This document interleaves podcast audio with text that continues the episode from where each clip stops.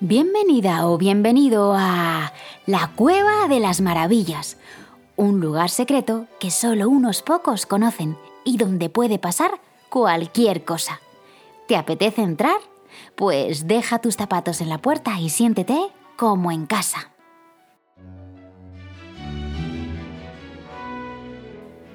Mi nombre es Celia, aunque también me llaman Bambalina, y estoy aquí porque tengo un montón de cosas que contarte y sobre todo muchas personas y grandes personajes de la historia que quiero presentarte. Porque sí, ya sé lo que pone en los libros de historia. Fechas, datos, acontecimientos, pero ¿alguna vez os habéis preguntado cómo era Cleopatra? ¿O si Beethoven jugaba con sus hermanos? ¿O si a Marie Curie le gustaba dibujar? O por ejemplo, si a Gandhi le gustaba cocinar. A mí se me ocurren un millón de preguntas, porque el mundo es un lugar maravilloso, ¿no crees? Y jugando descubrimos el mundo. ¿A ti te gusta jugar? ¿Jugamos juntos?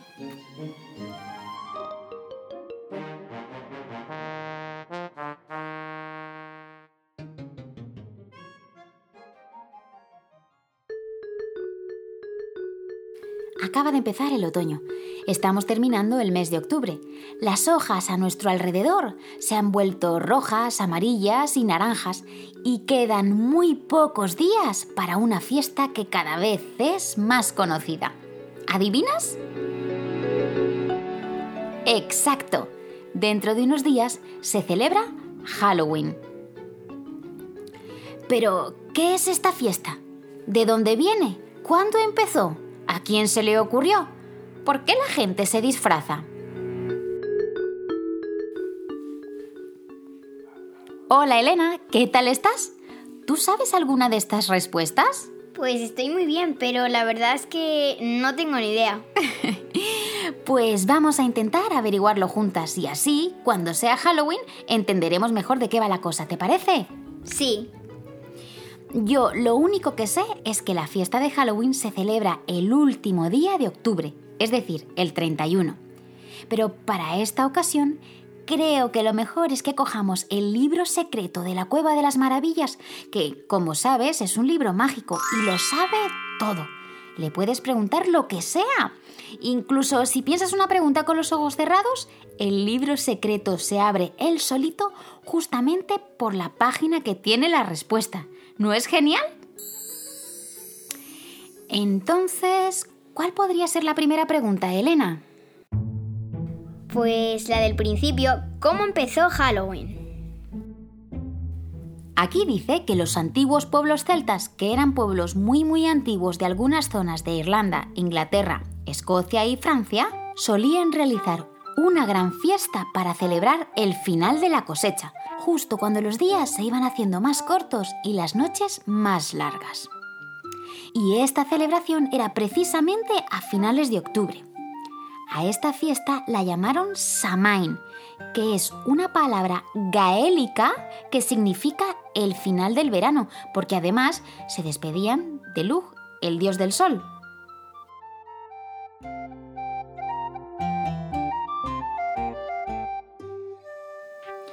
Vaya, Elena, me he dado cuenta de que el origen de muchas fiestas antiguas está relacionado con los cambios de estación. También pasaba con la Navidad, ¿te acuerdas?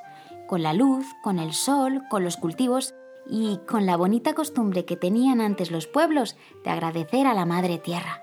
¡Qué maravilla, ¿no te parece? Diría que mucho de eso lo hemos perdido y sería lindo recuperarlo, ¿no crees? Sí, estaría bastante bien. Sigo leyendo. En el equinoccio de otoño se produce un gran cambio, pero no de un día para otro, sino de forma gradual. Los días se vuelven cada vez más cortos y la luz se torna más suave. La naturaleza ofrece sus últimos frutos y comienza a adormecerse de cara al invierno. Así que, en realidad, lo que marca Halloween es un cambio de estación. Los celtas creían que la caída de las hojas de los árboles en otoño representaba el fin de la muerte o el principio de una nueva vida. y que durante la fiesta de Samain los espíritus de los muertos regresaban a visitar el mundo de los vivos, así que dejaban para ellos comida y dulces en la puerta de sus casas y encendían algunas velas para guiarlos. Era como una fiesta para despedir el año donde los espíritus les visitaban, y la costumbre se propagó a través del tiempo de generación en generación.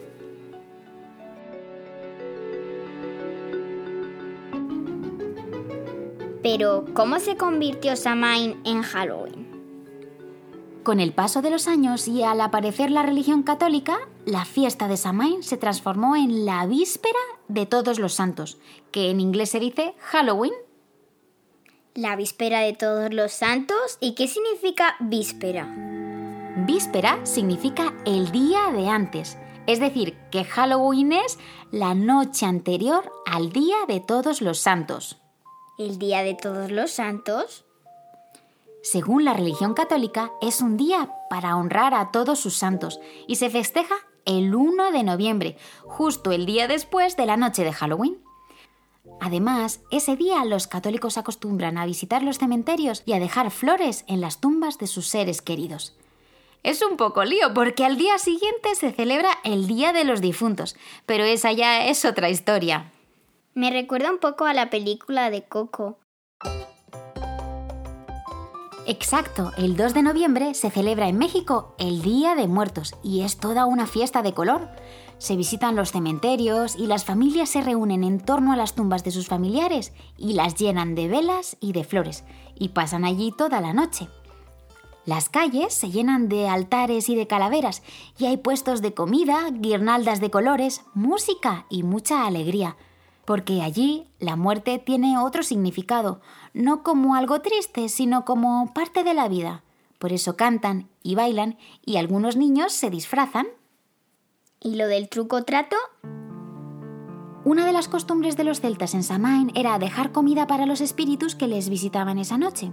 Con el tiempo, las personas empezaron a disfrazarse de fantasmas o demonios como si ellos mismos fueran los espíritus y fuesen a pedir comida de casa en casa. Y más tarde la costumbre recayó sobre todo en los niños. ¿Y repartían chuches? Al principio, en América del Norte, repartían para los niños nueces, comida horneada y monedas, pero años más tarde se cambió la costumbre por caramelos, porque los consideraban más seguros. Y me suena que además en América también decoraban calabazas, ¿no? Así es, otra de sus costumbres es tallar rostros terroríficos en las calabazas e iluminarlos con velas para ahuyentar a los malos espíritus. Pero en realidad todo esto de los espíritus era más antes. Ahora se hace como algo simbólico, por seguir la tradición. Pero aquí lo de las calabazas no se hace mucho, ¿no? No tanto, aunque cada vez se está copiando más la fiesta americana. En España hay varios dulces típicos de estas fechas. El 1 de noviembre se comen buñuelos de viento, que son unos buñuelos redonditos rellenos de crema, nata o chocolate y que llenan un montón. Luego están los huesos de santo, que son como un tubo pequeño de mazapán relleno con algo dulce. Y en sitios como Cataluña, Aragón, Valencia o las Islas Baleares también son famosos los panellets, que son una masa dulce de almendra y recubiertos de piñones. ¿Cuántas cosas? Pero no sé si me queda muy claro. Samain, Halloween, el Día de Todos los Santos, el Día de los Muertos. No me extraña, es que son muchas cosas. Vamos a poner un poco de orden. A ver, primero va el 31 de octubre, que era una fiesta celta llamada Samain para despedir el año y que ahora se ha convertido en Halloween. Al día siguiente es el 1 de noviembre y se celebra el Día de Todos los Santos y aquí en España se suele visitar los cementerios y llevar flores. Y al día siguiente, el 2 de noviembre, se celebra el Día de los Difuntos o el Día de Muertos, como lo llaman en México. Al final hay diversas tradiciones que se mezclan unas con otras según la zona o el país. Por ejemplo, en Irlanda y en algunas ciudades del norte de España se celebra una fiesta alrededor del fuego, más parecida a Samhain que a Halloween. Y en Japón lanzan farolillos de papel a un río para que su luz guíe a los espíritus de los muertos. En otros lugares de Asia o África también tienen la costumbre de honrar a los muertos y a sus antepasados, pero no está tan ligado a una fecha concreta como en nuestra cultura. Qué interesante, me gusta que no sean en todos los sitios igual. Sí, ¿verdad? Es lo bueno que tiene conocer otras culturas, que cada una tiene sus costumbres y podemos aprender unos de otros. Sí. ¿Y qué opinas de Halloween, Elena? ¿A ti te gusta esta fiesta? Sí, me gusta. ¿Y por qué te gusta? Pues porque todo el mundo va disfrazado y vas de casa en casa, vas con tus amigos y pasas un buen rato. ¿Y a ti te gusta? Pues yo me acuerdo una vez cuando erais más pequeños que salimos en Halloween a dar un paseo. Como se hace de noche enseguida, vimos a gente disfrazada que impresionaba bastante y yo volví a casa enfadadísima pensando que era una fiesta absurda donde los niños pasan miedo y encima comen caramelos, que no son el mejor de los alimentos, que digamos. Ahora ya estoy más reconciliada porque sois más mayores y os gusta disfrazaros y eso, aunque no te creas que me convence del todo. Yo creo que soy más de Samain. Me parece que es un buen momento para dar paso a nuestros invitados de hoy. Vamos a llamar a la tienda de disfraces más grande que conozco. Vamos a ver.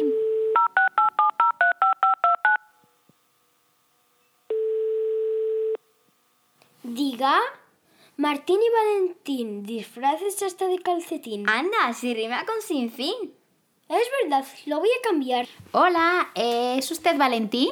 Sí, Pues queríamos saber si le podemos hacer unas preguntas sobre Halloween. pues claro. Qué maravilla, porque nos han dicho que es la tienda de disfraces más grande de toda España. ¿Eso es cierto? Sí, Porque ustedes son dos hermanos. no somos gemelos. Pero también son hermanos, ¿no? Sí. Y... Espera no, que le pero- ha dado un ataque de risa. Hermanos no, pero gemelos sí. Ajá, muy bien.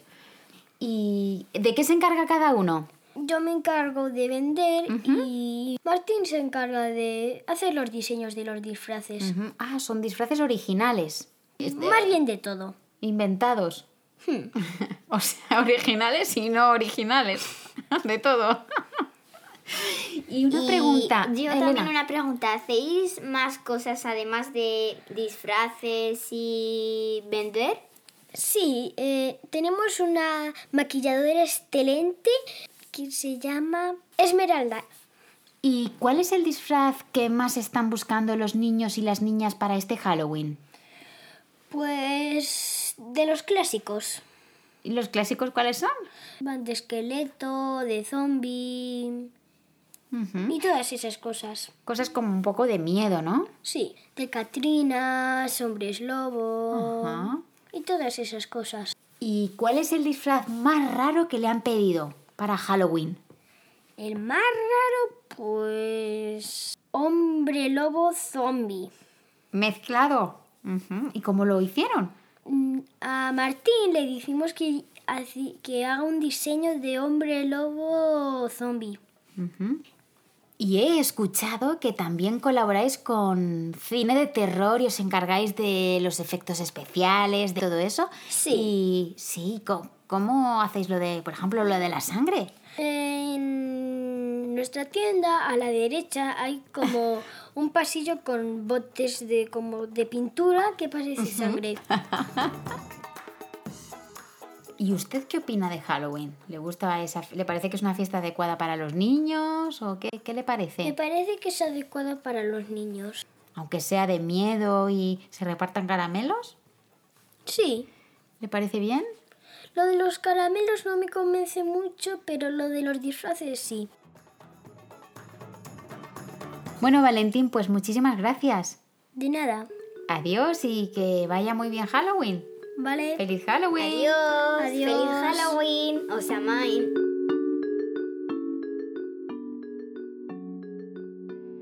Yo creo que ahora cuando llegue la noche de Halloween ya sabremos un poco mejor de qué se trata, ¿verdad, Elena? Sí, ¿Te ha gustado nuestro capítulo de hoy? mucho. Me alegro. Pues que pases un feliz Samain o Halloween y nos vemos en el próximo capítulo. Adiós. Adiós. Bye bye.